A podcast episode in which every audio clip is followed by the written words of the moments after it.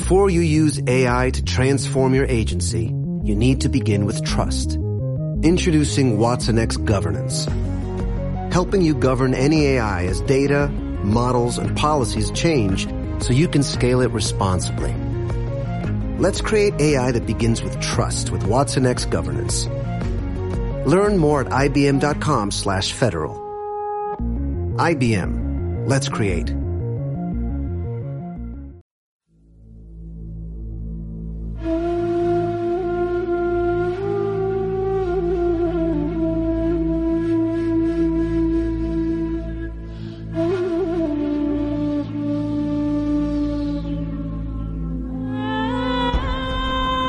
Creemos saberlo todo. Nos da miedo pensar que solo sabemos algo. Pero lo que nos aterra es la certeza de que en realidad no sabemos nada. Sígueme por los canales que atraviesan la oscuridad. Remaremos sin descanso. Iluminaremos juntos los caminos de la noche, abriéndonos paso por el canal del misterio.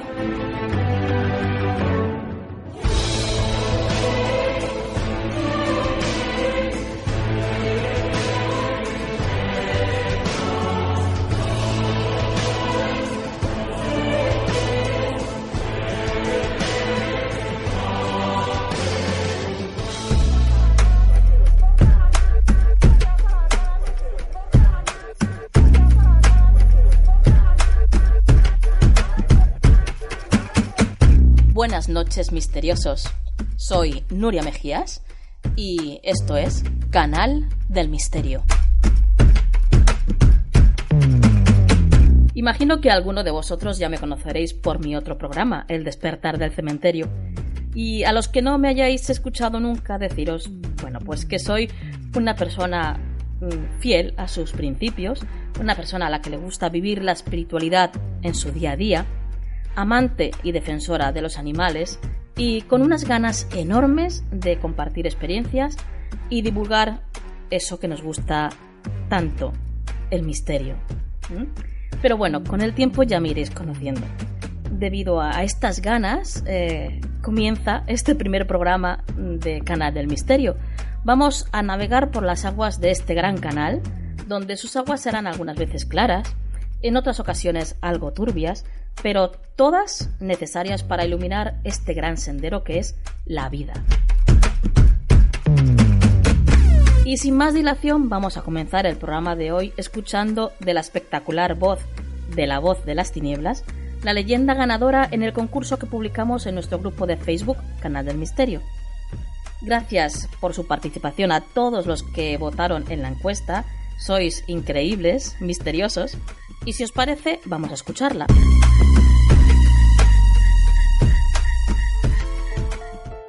El callejón de Nina.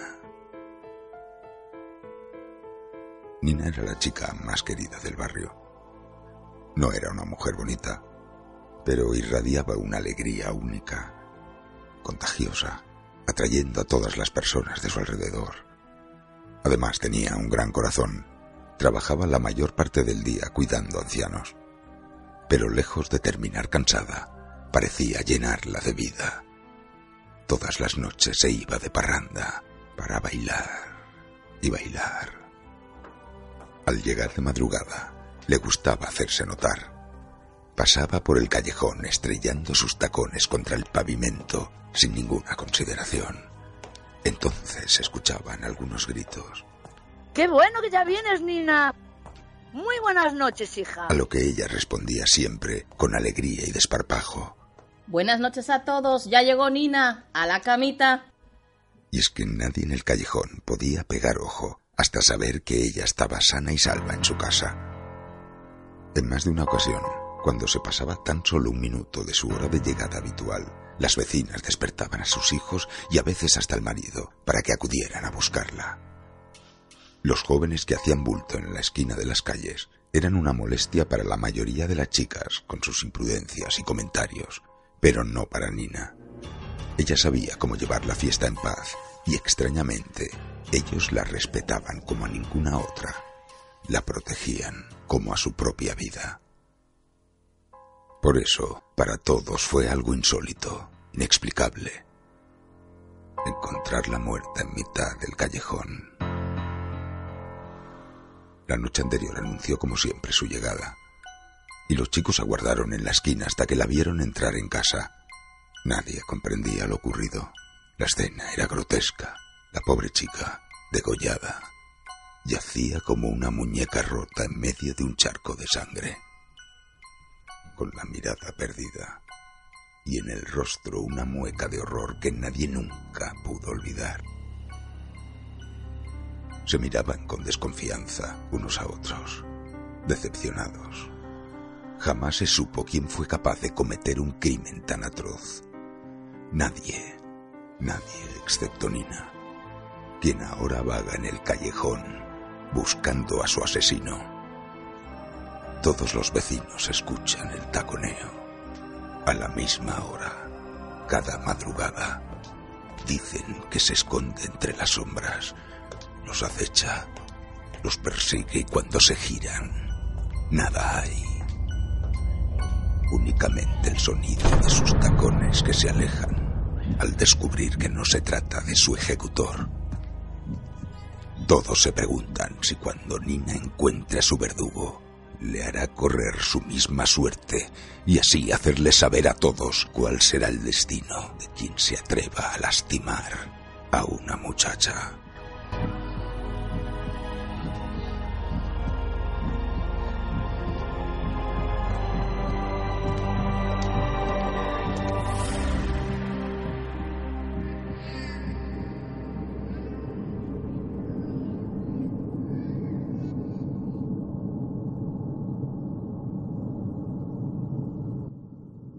Espeluznante, ¿verdad?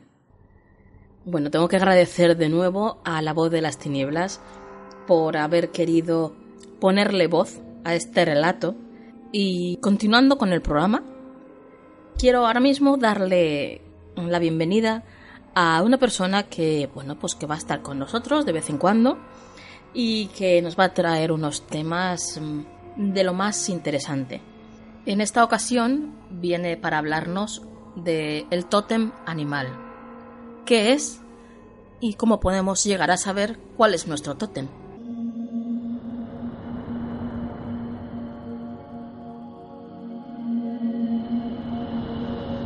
Buenas noches, Angélica. Es un gran placer el tenerte aquí con nosotros esta noche. Hola, Nuria y misteriosos. Buenas noches. El placer es mío. Bueno, cuéntanos, eh, quién es Angélica, para que todos los misteriosos te conozcan y cómo te adentras en el mundo de lo espiritual. Pues mira, para mí te puedo decir que el tema de la espiritualidad es algo que ha permanecido de forma muy consciente en mi vida desde que nací.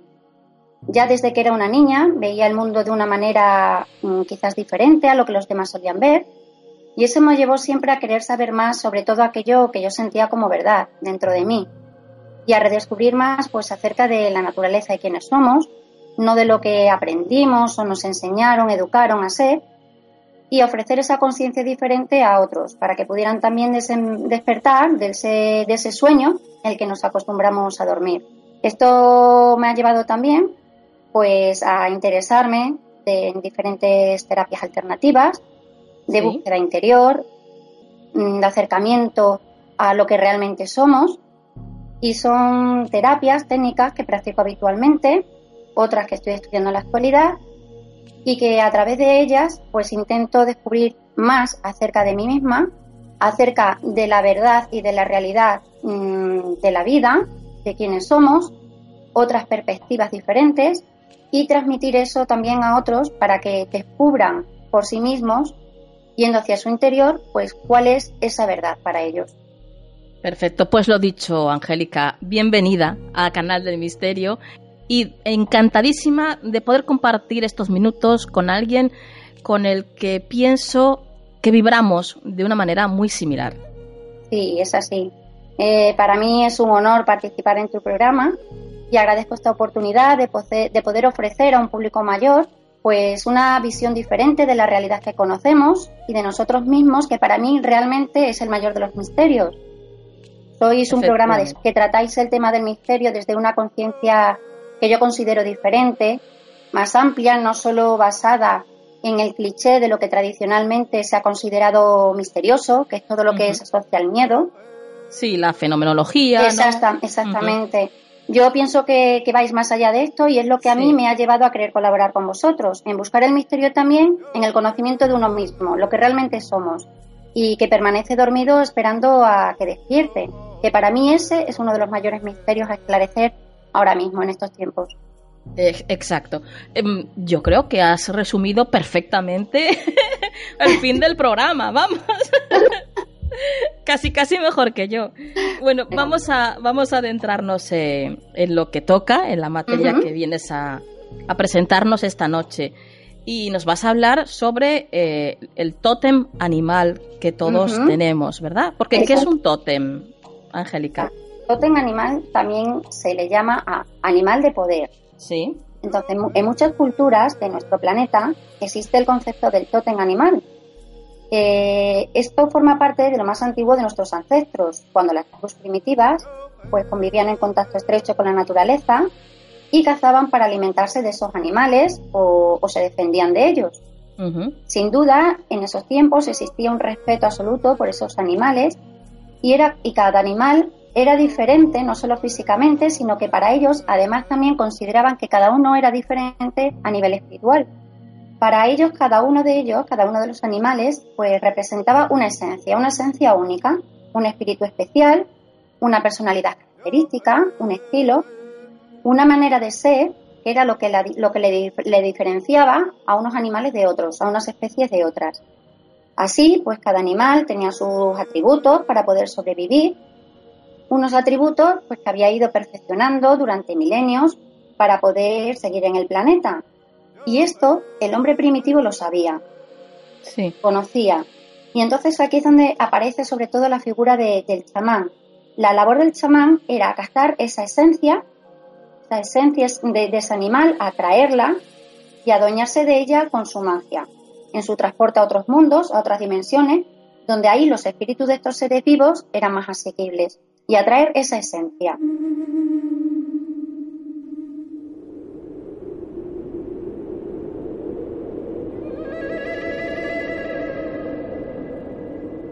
Mira, me encanta que haga referencia a esa ley universal que es la ley de atracción, porque efectivamente es así.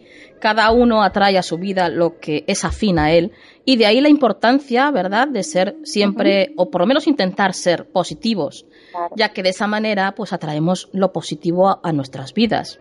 Claro, mira, además eh, podemos verlo como algo que, todos los oyentes van a entender rápidamente. Mira, las personas funcionamos igual que una emisora de radio. Dependiendo del canal que sintonices, pues será lo que escuchas. Pues del mismo modo, dependiendo de nuestra energía, de nuestra vibración, de la onda que emitimos, que va a venir determinada pues por nuestros pensamientos, nuestras palabras, nuestras acciones, pues eso va a ser la señal con la que conectemos. Eso va a ser lo que se va a dar en nuestra vida, lo que se va a manifestar. al igual que eliges conectar con una emisora de radio, pues eliges igualmente con qué energía quieres conectar para tu vida. Entonces, como tú bien dices, si nos mantenemos en una energía positiva, alegre, de buenas intenciones, para nosotros, para otros, pues eso mismo es lo que vamos a traer para nuestra vida. Pero asimismo, si nos mantenemos en pensamientos positivos, de vibración más baja, de tristeza, miedo, pues vamos a traer también pues mm, lo similar, lo similar a ello, vamos a conectar con eso. Y es lo que continuamente se manifestará en nosotros. Entonces, pues es muy bueno conectar pues eso, con todo lo positivo. Y de hecho el, chamán pues sabía de todo esto, de, todas las clases de energías que había, de la energía que tenía cada animal, de las energías que existían en la naturaleza. Y sabía también que las personalidades y, las y los caracteres son contagiosos, o sea, quieren por simpatía. Entonces sabía que atraemos todo lo que nos es afín.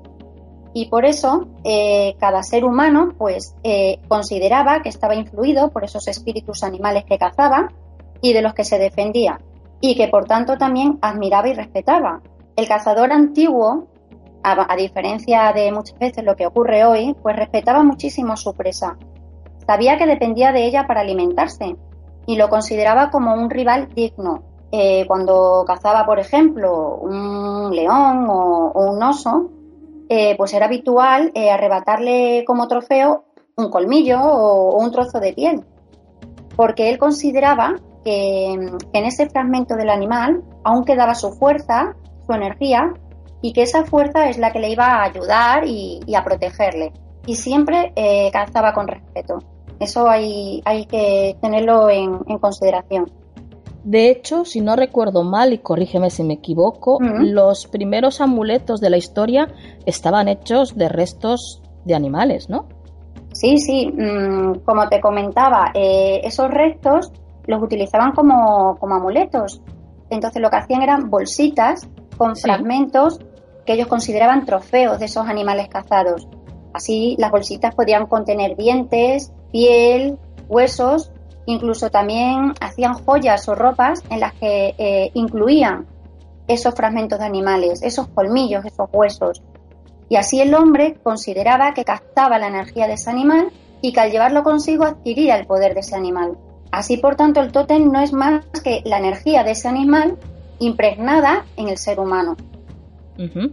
Cada ser humano también es cierto que simpatiza con un tipo de energía animal. Entonces, no se sabe por qué, pero atraemos cierto tipo de energía de otros niveles donde nos imbuimos de ese espíritu. Ese nivel puede ser a través de sueños o puede venir de otras vidas. Hay algunos incluso que, que llegan a afirmar que tal vez en otras vidas fuimos ese animal y ahora pues no somos más que una evolución más avanzada y por eso nacimos humanos.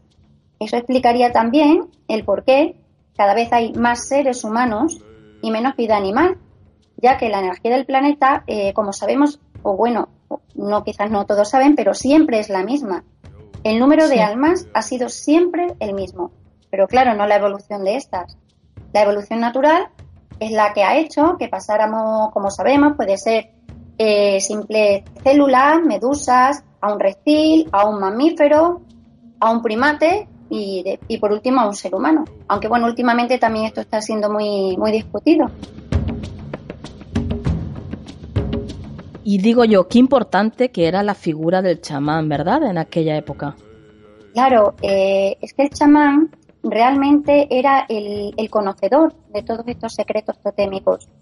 Era una figura clave, porque él, era el que conocía la energía de los animales. Sabía, por ejemplo, que, el oso es fuerte y entonces sería el que le daría salud.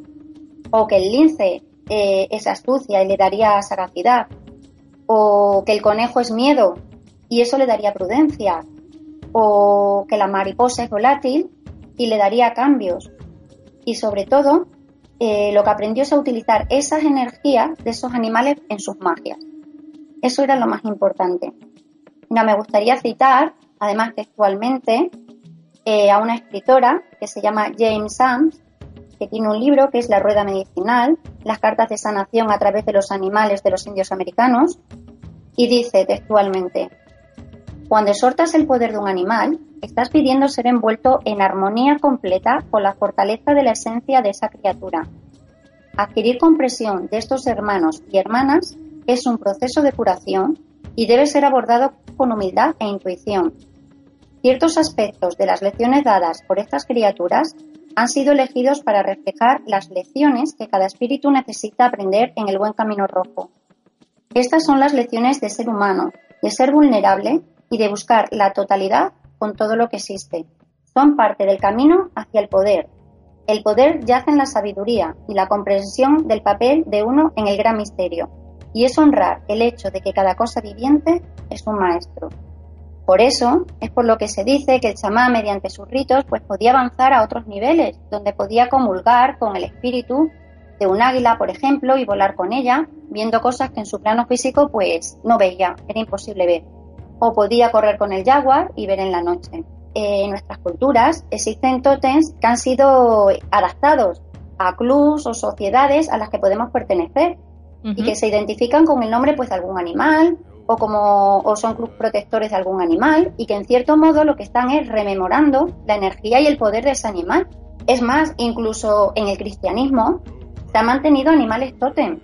Dos de los principales que podemos ver en las escrituras de este antiguo son el pez y el cordero, que se han seguido manteniendo, pero incluso tradicionalmente a tres de los cuatro evangelistas también se les representa mediante símbolos animales. Sí. Es un espíritu protector que nos ayuda en nuestra vida diaria. Todo el mundo tiene un tótem. Muchas veces los padres, cuando tenemos niños, pues les damos un, animal de poder de protección sin que nos demos cuenta de forma inconsciente a nuestros hijos. Así le damos al niño un, un muñequito, un peluche, un animal y le decimos al niño que lo abrace y que estará protegido durante toda la noche por ese animal de poder.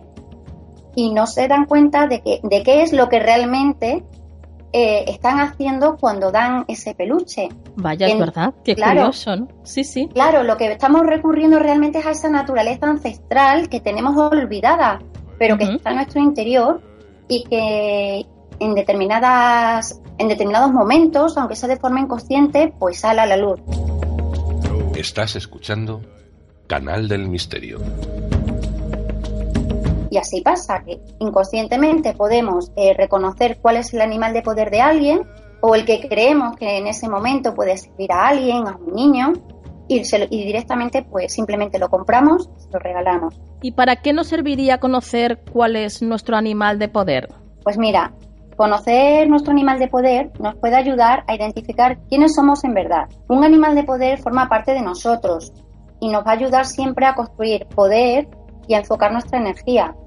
Tenemos nuestros instintos, nuestra propia naturaleza original, esa oculta ancestral, como comentaba antes, que, ansía ser expresada, pero que no sabemos cómo. Hay un interior salvaje dentro de cada uno de nosotros que ama la tierra, eh, y que desea hablar y ser oído, pero que por razones culturales pues vamos olvidando. Eh, olvidamos tomar contacto con nosotros, con la naturaleza con la que formamos parte y que forma parte de nosotros.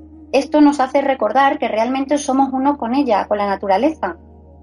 Y así, pues, perdí, mm, como fuimos perdiendo esta sabiduría de tomar contacto de forma natural con nuestro animal de poder y la ayuda que podemos recibir de él para nuestra propia evolución, el animal de poder nos lo recuerda porque es un animal que forma parte de nosotros y que nos ayuda a construir ese poder y a enfocar nuestra energía y que pueden ayudarnos en nuestro día a día si decidimos utilizarlas para nuestro propio conocimiento interior y para nuestra evolución. Bueno, y vamos ahí precisamente, porque ya eh, imagino que todos los misteriosos estarán ahí pendientes. Bueno, ¿y cómo puedo, cómo puedo saber yo cuál es mi animal tótem?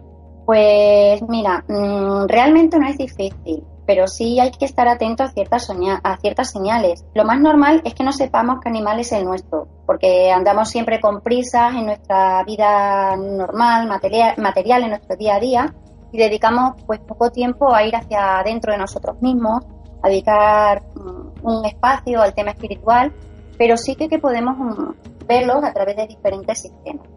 Mira, por ejemplo, eh, es muy significativo los sueños.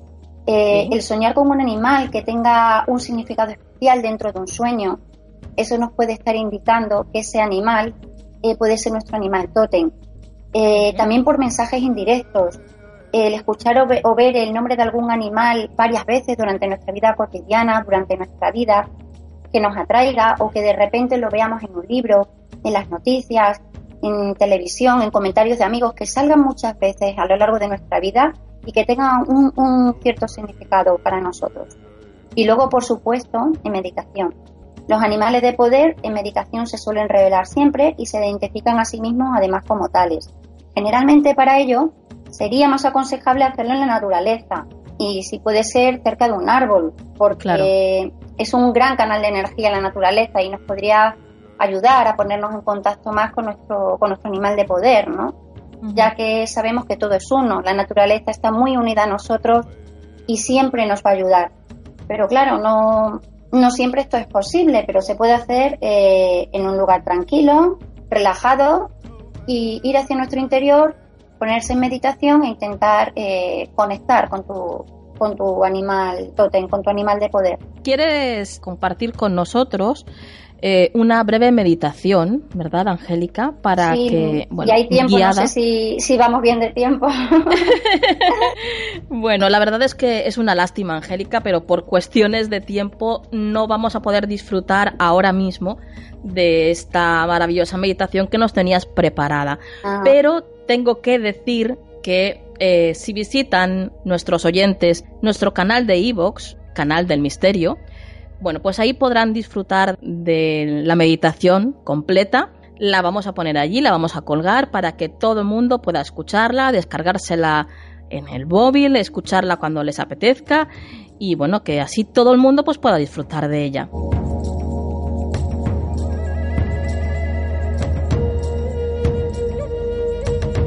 Pero continúa, Angélica, ¿cuáles otros métodos existen para conocer cuál es nuestro animal tótem? Mira, eh, otro modo sería por instinto o, intuición. Muchas veces nos sentimos desde siempre atraídos por un cierto animal eh, a lo largo de nuestras vidas que parece que como que nos acompaña. Siempre podemos incluso mm, sentirlo dentro de nosotros. Pues bien, pues este también podemos conocer y saber a través de este modo que ese sería nuestro animal de poder. Y luego ya, por supuesto, por medio de, un chamán. Yo creo que eso ya pues sería quizás el modo al que menos recurre en general la persona, tanto porque es difícil acudir ahora mismo a un chamán como porque yo creo que, bueno, Sí, a un eh, chamán de verdad. Nos gusta más buscar eh, por nuestra cuenta, ¿no? En nuestro interior, que no acudir a determinados ritos, eh, sino formas más sencillas y más cotidianas pues poder saber cuál es nuestro animal totem y que se puede conseguir fácilmente. Sí, aparte que tú sabes que eh, no es tan fácil dar con un chamán, de Para verdad. Nada. Que hay mucha gente que dice que es chamán y realmente no lo son. Exacto. Y hay que, bueno, pues... Hay que tener mucho cuidado. Mucho cuidado con esos temas. Y uno, yendo simplemente a su interior, siendo observador, pues vas a ver perfectamente cuál es tu animal totem, tu animal de poder, sin tener que recurrir tampoco a nada más. Perfecto. Y para ir finalizando, Angélica, vas a describirnos unos cuantos animales de poder y su significado. Comienza cuando tú quieras. Pues mira, vamos a ver. Eh, mira, ¿te parece? Voy a empezar con uno que se considera mitológico, que es el ave fénix. Sí. El ave fénix totem que sería el tótem de los que buscan la regeneración interior, los nuevos comienzos, los cambios y la metamorfosis interna. Ya sabemos lo, el ave fénix que renace de sus propias cenizas. Mira, por ejemplo, también la ballena tótem, que sería el tótem de los que trabajan ayudando a los demás, los solidarios, los médicos y los educadores, y también el amuleto para los que necesitan superar un mal de amores, una depresión o un autoabandono. Oye, y, por ejemplo, los búhos. ¿Es un animal totem? Oh, los búhos, me encantan los búhos. sí. Los búhos y las lechuzas totem sería el de los místicos y el de los sabios, los que buscan la clarividencia, el conocimiento oculto, el tótem de los ocultistas, de los magos y también de los que buscan la suerte material. Vaya. Y el caballo totem, por ejemplo, sería también que buscan una vida libre, llena de aventuras, cambios venturosos, si tienen un caballo totem cerca, alguien con, su, con un caballo que sea su animal, un caballo totem cerca, seguro que no se van a aburrir, porque suelen ser personas que les encanta la aventura, que les encanta moverse, les encanta la vitalidad, la libertad. Y el delfín, animal encantador, que nos da alegría, vitalidad. A mí me encanta, ¿eh? A mí me encanta. Yo he tenido mucho tiempo colgado un delfín que me regalaron de, en una cadena. Pues es el que nos da alegría, vitalidad, generosidad y además atrae a, atrae a nuestra vida muchos. Esta es una pequeña muestra de la cantidad de animales de poder que existen y bueno, para todo aquel que quiera conocer más acerca de este fabuloso tema, pueden dirigirse a tu blog, ¿verdad? Sí, mira, mi blog, para todos los que no me conocéis, es www.expandiendo-conciencia.blogspot.com.es Igualmente, tengo que decir que en breve estaré también en Facebook eh, como Expandiendo la Conciencia y también en Google Plus me podéis buscar como Expandiendo la Conciencia. Y ahí pues encontraréis más sobre, sobre este tema que hemos tratado. Qué bien, qué bien. Ya sabéis, eh, recomendadísima la visita al blog de, de Angélica. Muchísimas gracias por querer estar aquí a mi lado en este nuevo proyecto. Y, quiero que sepas, quiero que sepas que para mí, eh, como te he dicho antes, es un placer. Sabes que soy fiel seguidora de tu blog desde hace ya mucho tiempo. Y fíjate lo que es la vida, ¿no? Al final pone a cada uno en su lugar y estamos aquí juntas haciendo esto. si hay un dicho que dice que Dios los cría y ellos se juntan, al final pues va a ser verdad. Es verdad, es verdad. bueno, muchísimas gracias, Angélica, y te esperamos pronto de nuevo aquí, ¿eh? Para mí ha sido un placer estar con vosotros hoy y participar pues de este proyecto que seguro que, va a ayudar a despertar a, a otra posible realidad. Gracias. Un abrazo, guapa. Un abrazo, buenas noches a todos.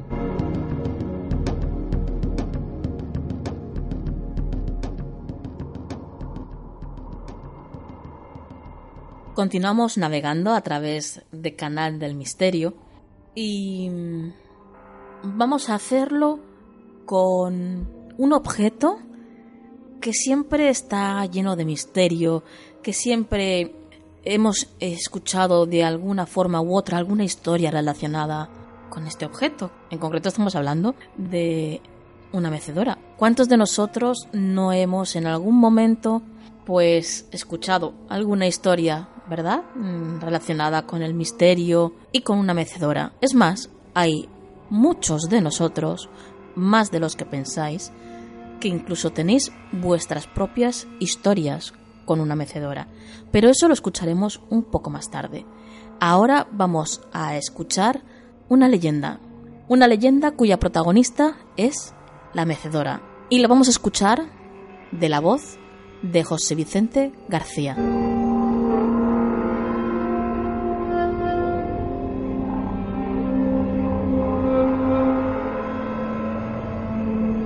Yo vivo en una residencia de estudiantes y las habitaciones no es que tengan muchos muebles, dos camas, dos armarios y una mesa con dos sillas. Como podréis comprobar, no vivo solo, comparto mi habitación con mi amigo Sergio. Pues eh, debido a esa escasez de muebles y de la amplitud de la habitación, un día que volvíamos de la biblioteca, vimos en un contenedor una mecedora vieja que estaba chulísima y la pillamos. Estuvimos meciéndonos en la calle y decidimos subirla a la habitación. No fue nada fácil hacerlo y sortear al bedel, que es un tío topebrasas, pero con mucho arte lo conseguimos y dejamos la mecedora en una esquina de la habitación, y fue acumulando ropa encima de ella. Pero una semana, después de una noche que estaba estudiando, me pareció ver que la mecedora se movía. Era imposible. Al principio pensé que sería una corriente de aire o algo y me levanté a cerrar las ventanas, pero las ventanas ya estaban cerradas. Pensé, serán imaginaciones mías, y me volví a sentar en la mesa, pero con el rabillo del ojo no podía dejar de mirar la mecedora. Cuando me olvidé del incidente, oí un ruido y me giré. Las cazadoras que estaban en el respaldo de la mecedora habían caído al suelo.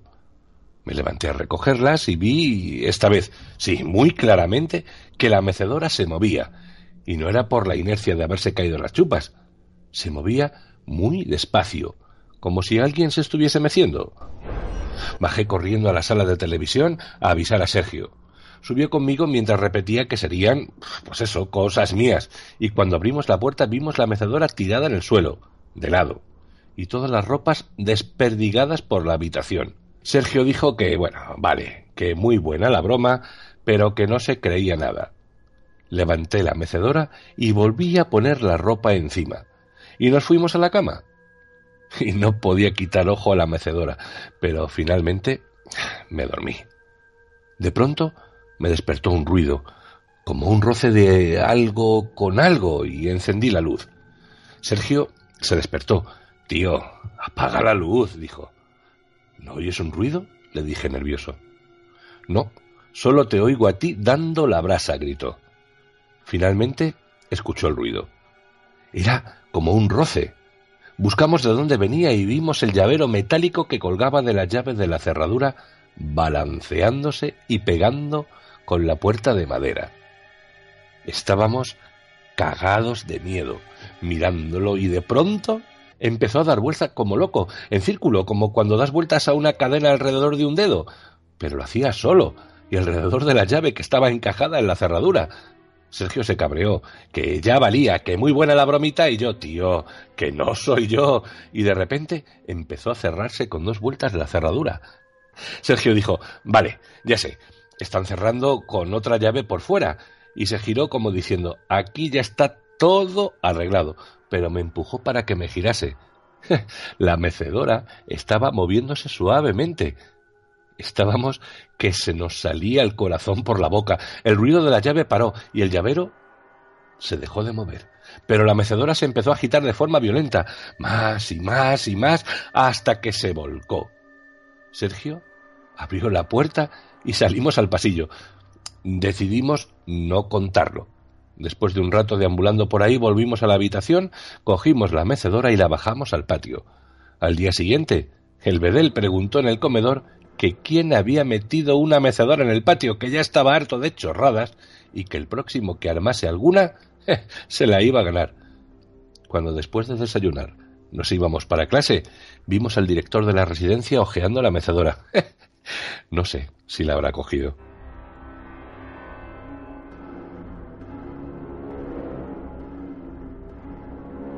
Y la pregunta sería, ¿dónde está esa mecedora actualmente? A lo mejor está en tu casa. bueno, eh, quiero dar de nuevo las gracias a José Vicente García.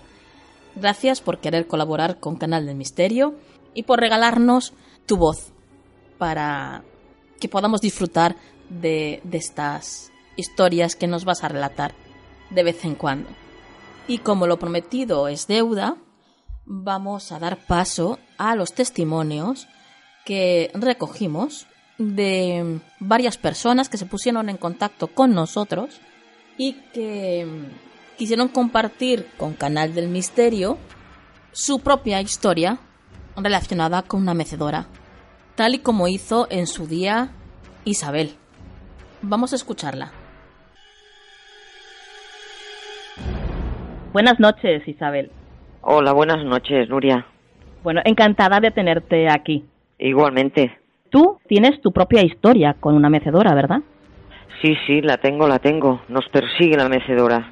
Cuéntanos eh, tu historia. Mira, esto se remonta posiblemente hace 46 años, ¿eh? Porque Sí. tengo ya 56 y me acuerdo que yo debía tener unos 10 años.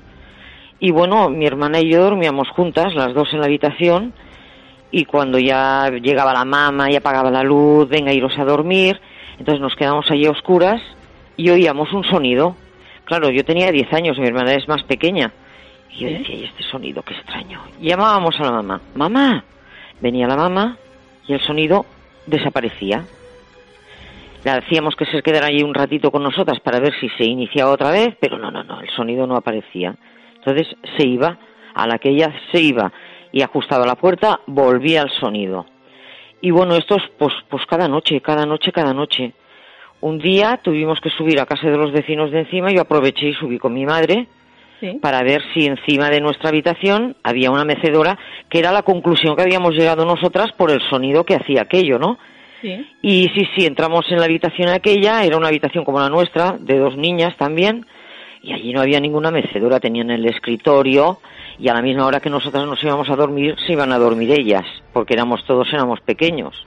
O sea que esto- en vuestro caso vosotros oíais el sonido mm, de la mecedora, Sin que hubiera mecedora. obviamente sin haber mecedora. Es que además, claro, éramos muy pequeñas y no nos dábamos cuenta, pero como esto era siempre, y estuvimos en esta casa pues hasta que yo debí tener pues 21 o 22 años, Sí. pues claro, cuando eres más mayor, eh, pues comienzas a ver cosas, se encendían, se apagaban luces, se oían golpes, había unos amigos nuestros que venían a casa y veían cosas y nos los habíamos encontrado en la calle y del susto que tenían no querían subir a casa, en fin. Y lo habíamos presenciado todos, ¿eh? Mis padres, nosotras, en fin. Que, Todo que- esto en la misma casa. todo esto en la misma casa. Entonces ya nos fuimos de esta casa, nos independizamos todos, mis padres por un lado, nosotras por el nuestro, Sí. y hubo una temporada que yo la fui a pasar a una casa que mi hermana había alquilado, ¿vale? Una casa vieja, no vivía nadie encima ni a los lados, estábamos nosotras, y se oía el mismo sonido, el mismo sonido, la mecedora. Y en esta ocasión, Isabel, eh, ¿solamente escuchabas tú el sonido de la mecedora o había más gente que lo escuchaba? No, no, estábamos mi hermana y yo. Este sonido solamente se oye cuando estamos las dos juntas. Si hay alguien más, no se oye, aunque duerma con nosotras. Sí. Y aquella vez, pues lo que hice fue escalar por la terraza, me metí en el piso de encima Sí. y lo que había eran unos muebles que estaban tapados con unas sábanas, pero estaba vacío.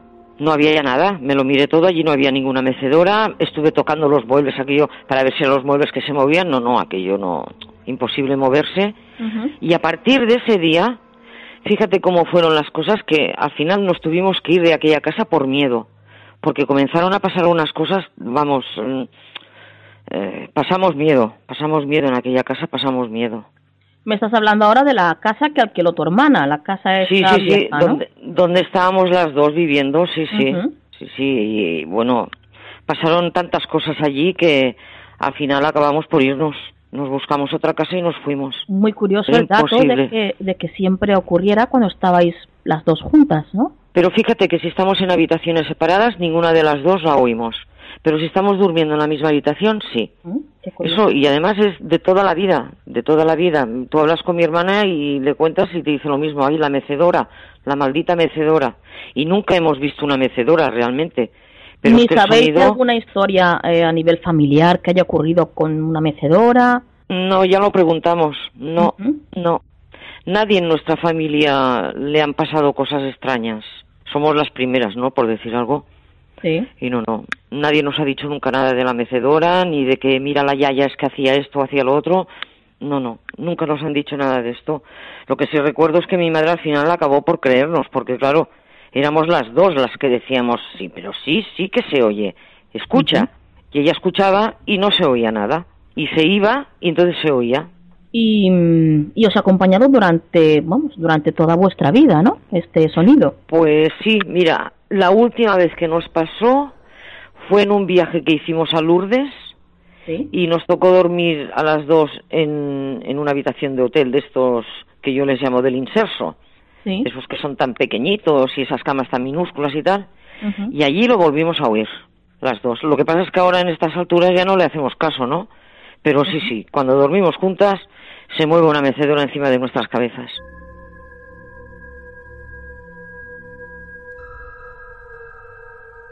Mm, ¿En algún momento habéis, no sé, acudido a alguien para explicarles esto? A ver si tenéis, no sé, o si os dan algún tipo de explicación, mejor dicho, ¿no?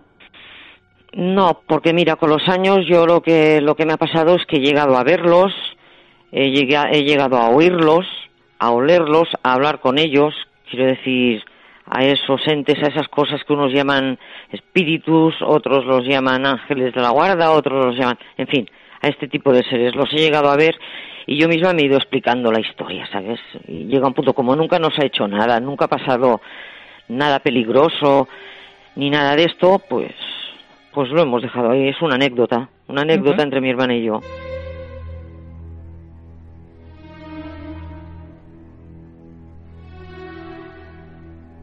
Bueno, Isabel, solamente me queda que darte las gracias por, bueno, pues por confiar en nosotros, ¿no? En mí, en este caso, y contarnos estas historias que, bueno, que, pues que te han pasado, ¿no? En la vida.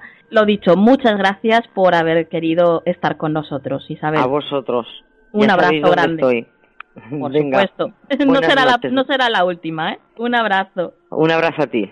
¿Quieres ponerte en contacto con nosotros? Nuestro email, tu rincón del misterio, gmail.com. Y continuando con historias relacionadas con este objeto, la mecedora, tenemos con nosotros, tengo aquí a mi lado, a, a una persona muy especial dentro de lo que es el grupo de Canal de Misterio en Facebook que tenemos. En el grupo se le conoce como Peque, pero yo la voy a llamar Begoña. Buenas noches, Begoña. Buenas noches, cielo, ¿qué tal? Pues encantada de tenerte aquí. Y yo de estar es la primera vez, fija. Bueno, no será la última, seguro. Cuéntanos un poquito cómo empieza esa historia que os ocurrió a vosotros. Sí, en mi casa, en casa de mi mamá. ¿Cómo empieza todo? Pues mira, fue un, un regalo que le dio el hijo de un señor a mi hermano mayor. A ver, somos 11 hermanos vivos. Éramos 16, murieron 5. Y mi hermano trabajaba para un- cuidando a un señor. Pero este señor le falleció porque estaba encamado. Y el hijo se la, se la regaló cuando falleció. Porque mi madre siempre quiso tener una mecedora. Pues se lo regaló a Iva y se la trajo a casa a mi mamá. Mi mamá más contenta que un cuco, vamos, por Dios. Sí. Pero a mí desde que entró nunca me gustó. Pero claro, nos sentábamos nosotros en la mecedora y no podíamos. Es que era no te sentarte- encontrabas, no te encontrabas cómoda en ella. era como una sobre- como una pesadez. Te venía como una pesadez que no, es que no no podías sentarte. Era una cosa tremenda, horrible. Porque realmente era una cosa es que no sé cómo explicarlo, pero te venía una pesadez, una languidez horrible. En cambio mi madre se sentaba y fantástico. Mi madre sí podía. Mi madre estaba comodísima ahí todo el día. Luego por las noches, a los dos o tres días de llegar la mecedora. A ver, nosotros dormimos, tenemos el salón y hay una habitación al lado del salón. Nosotros dormíamos ahí, en esa, mis tres hermanas, mi hermana, mi hermana Loli, mi hermana Mari y yo. Yo Sí. debía tener 10, 11 años. Mi hermana Loli unos 14 y mi hermana Mari unos 17. Bueno, en esto que va, dormíamos las tres ahí, en esa habitación. Pero mi madre se iba para cama y la mecedora escuchábamos cómo se balanceaba solo. O sea, escuchabas el crujir, ¿sabes?, de la mecedora. ¿A partir de alguna hora en concreto? Sí, cuando mi madre se iba para cama, a partir de las 12, como mi madre siempre se iba sobre esa hora, once y media, 12, Ujú. era irse mi madre para cama y empezaba a balancearse. Escuchabas el balanceo. Decíamos, joder, pa mamá, ¿cómo puede estar tan tarde en, el salón? Porque ya nos parecía raro, ¿no? Sí. Joder, es que no para esta mujer con el balanceo. Porque incluso de día también mi madre se balanceaba. Jo, es que, Loli, dile a la mamá que se que pare. Le decía a mi hermana, no, Sí. Esa era la mayor. Yo dormía con ella en una cama y mi hermana dormía en otra. En esto que va, Loli, dile a mamá que pare. Mi hermana iba, abrió la puerta, pero resulta que todo apagado. Y la mecedora se paraba, no hacía ningún ruido.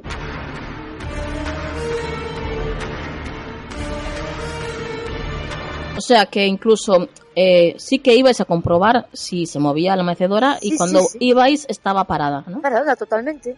Ujú. Hasta una noche, que aquello ya fue la gota que colmó el vaso, mi hermana fue, pasaba lo mismo. A la mañana siguiente siempre decíamos a mamá, mamá, ya podía estar quietecita con la mecedora, ¿eh? Y mi madre nos decía, ¿pero qué dices? Hombre, es que, joder, a partir de las 12, cuando se va usted, la mecedora sigue, a ver, pero vos, pero vos soñades, me decía este, pero vos imagináis, pero vosotros estáis mal de la cabeza, nos decía siempre. En esto que va, y, y resulta que una noche, pues mira, haría cuatro, a los cuatro meses o así sería, tenerla. Sí. Escuchábamos el balanceo. Y le dije yo a mi hermana, Loli, ¿no lo escuchas? Sí, ya lo vuelvo a escuchar. Joder, para la vieja, me decía ella. y yo, jo, dile que pare, porque es que yo no puedo dormir. Bueno, pues allá iba. Pero claro, mi hermana fue, pero la vio moverse. O sea que en esa ocasión sí que la había muerto. Sí la vio, pero sola. O sea, no había nadie, toda la tele apagada, las luces apagadas, todo completamente apagado. Al día siguiente se lo dijimos a mi madre. Mi hermana me enganchó esa noche y ya no me soltó. Claro. No te muevas. Yo, vale, ahí me quedo. ya vamos. Y dormimos, de hecho, las dos, pero agarradas la una a la otra. Hombre, claro. Y a la mañana siguiente mi hermana se lo dijo a mi madre. Pero ti, me lo dijo mi madre, claro. Te lo digo en castellano, ¿vale? Pero tú, nada, mujer, nada. Eso fue falta de sueño, que no dormís bien. Andáis sin dormir, luego pasa lo que pasa. Yo, vale. Mi madre no nos creía, claro. A ver. A partir de esa noche, no sabes lo que hacíamos. Cogíamos y allá nos íbamos nosotras, todas happy, cogíamos la cómoda, la arrimábamos delante de la puerta y de ahí nos salía. O sea, poníamos la, la cómoda, mira que pesaba, me acordaba Sí. siempre, Sí. porque mi hermana de una esquina y yo de otra. Ujú. Taponábamos la puerta para que no entrara nada. Claro. Digo yo, porque así no podía entrar. Hombre, a ver, Claro. 11 años es lo primero que piensas. Sí, sí, sí, por supuesto. Entonces, ¿Y cuánto tiempo duró el fenómeno, Begoña? pues mira, tuvimos la mecedora pues sobre unos seis meses aproximadamente, porque una mañana vino mi madre, quiso despertarnos Sí. y se encontró con la cómoda. No podía abrir la puerta.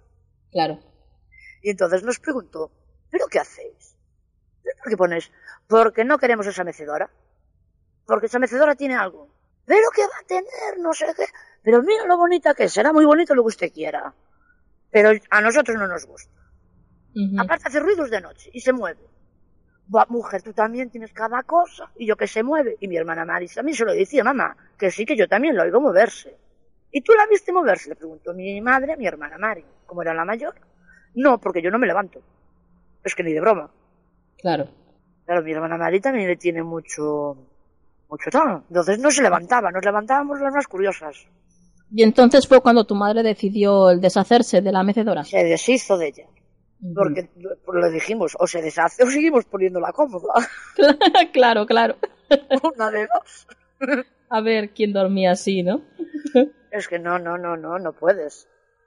¿Y mm, se daba algún, algún fenómeno más aparte de esto del, de la mecedora en, en, esa temporada? Pues mira, en esa temporada, a ver, yo te cuento, mira, ese edificio en donde yo estoy viviendo con mi madre sí. fue en el año 59, fue hecho.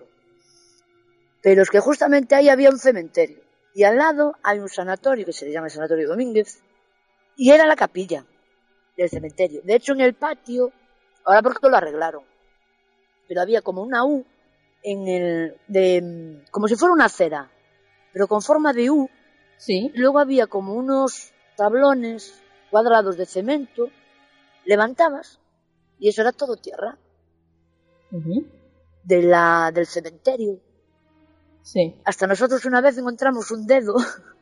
No me digas. Sí, pero no sabíamos lo que era hasta que se lo llevamos a mi padre, al difuntito de mi papá. Sí. ¿Dónde carajo encontraste esto? A ver, abajo en el patio. Tíralo, vuélvelo a enterrar, vuélvelo a enterrar. Vale, vale.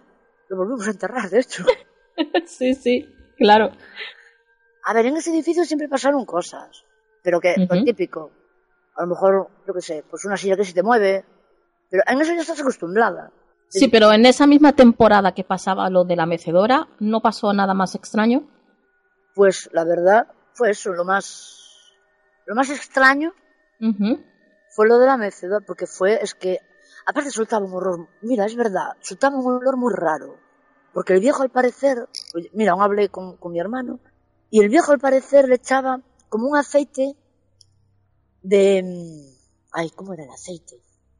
Bueno, era un aceite especial para las piernas. Porque ¿Sí? decía que era el viejo, sufría mucho de piernas. Siempre estaba encamado. Y olía el aceite ese, pero era como un almizcle, a, a romero. Sí. Igual, igual, igual. Pero ninguna, ninguno nos sentábamos en esa mecedora. Porque no podíamos. Solo se podía sentar mi madre. Uh -huh. Era la única, la única que se podía sentar. Yo tengo que darte las gracias, Begoña, por contarnos esta historia, que la verdad es que nos has dejado aquí, vamos, muy intrigados, sorprendentes, donde las haya. Y bueno, te invito a que en un futuro canal del misterio, pues eh, estés de nuevo con nosotros. Bueno, muchas gracias, Begoña. De nada, cielo, aquí estamos para lo que necesitéis. un abrazo. Igualmente, corazón. Besos a todos.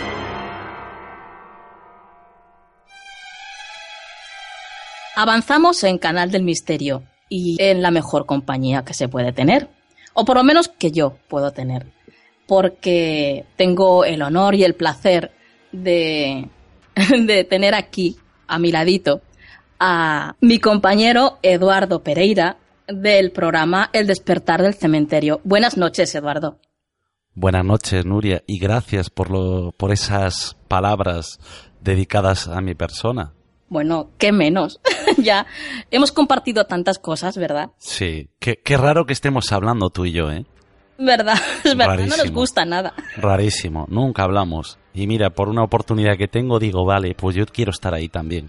Bueno, pues eh, súper agradecida de que estés aquí, ya lo sabes. Como decías, hemos hablado de muchas cosas, tú y yo, pero sí. la historia que nos vas a contar esta noche es una historia que que todavía no me habías contado. No, porque son de esas anécdotas o sí, consideradas anécdotas que te ocurren a lo largo de la vida y uno que ya tiene sus años pues se va olvidando, ¿no? Y uh -huh. cuando tú me comentabas que estabas recopilando historias sobre mecedoras, pues digo, anda, que a mí me pasó algo con una mecedora.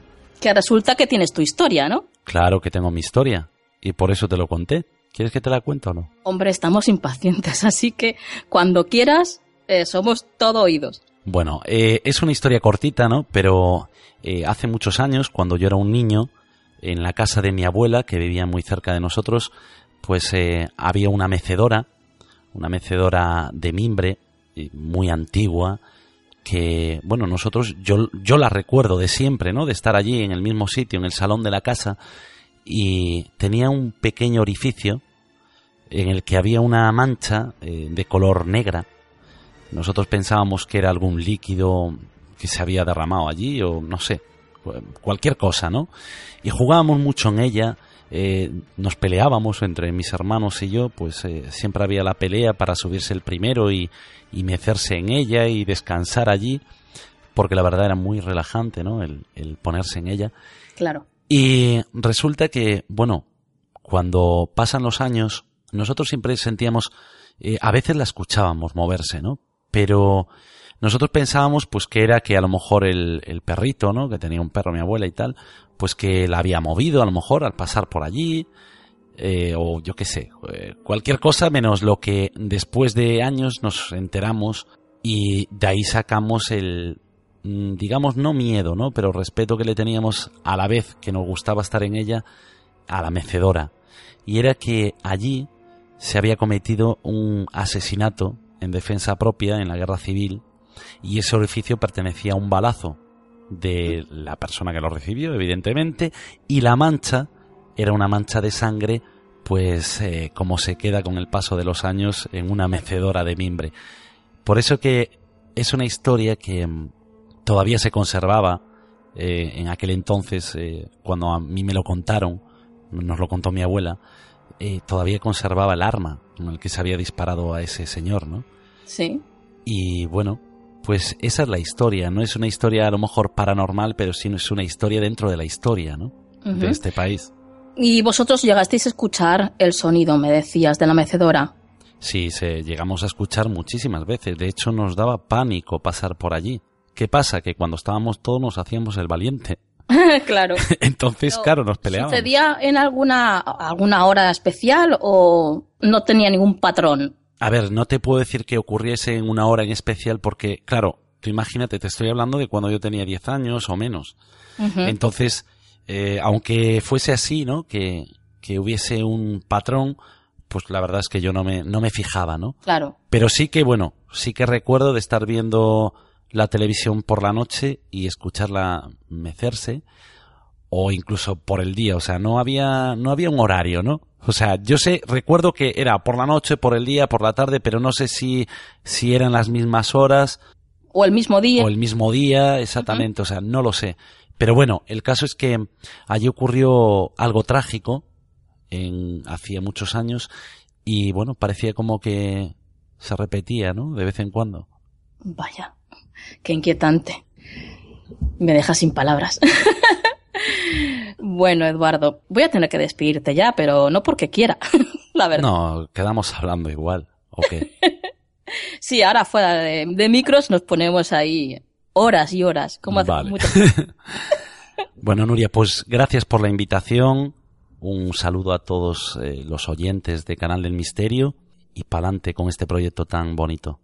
Ha sido un placer, como siempre, hablar contigo y conocerte un poquito más, Eduardo, porque ya, como hemos dicho antes, yo esto no lo sabía, ¿eh? Bueno, pero lo intuyes, que ya me conoces mucho. más a lo mejor de lo que yo quisiera. Eso sí. Muchas gracias por estar aquí, Eduardo. A ti, un beso. Un abrazo. Y llegó la hora de finalizar el programa, pero no sin antes agradecer a todos los que han intervenido en este primer programa de Canal del Misterio por su ayuda, por su colaboración y sobre todo, sobre todo, por su apoyo incondicional, como siempre. También quiero agradeceros a todos vosotros que estáis escuchándome. Sois bestiales, misteriosos. Y antes de terminar, quiero leeros una cosita. Dice así.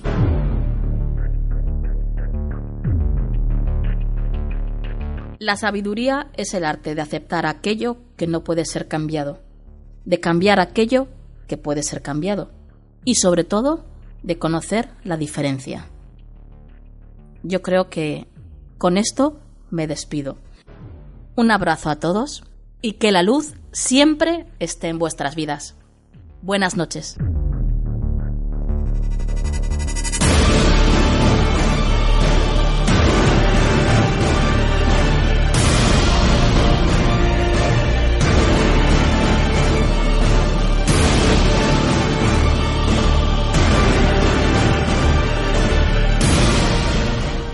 ¿Te preocupas por tu familia? Entonces, ¿por qué darles solo huevos ordinarios cuando pueden disfrutar de lo mejor? Eggland's Best, los únicos huevos con ese delicioso sabor fresco de granja, además de la mejor nutrición, como 6 veces más vitamina D, 10 veces más vitamina E y 25% menos de grasa saturada que los huevos regulares, además de muchos otros nutrientes importantes. Así que, dales los mejores huevos. Eggland's Best, mejor sabor, mejor nutrición, mejores huevos.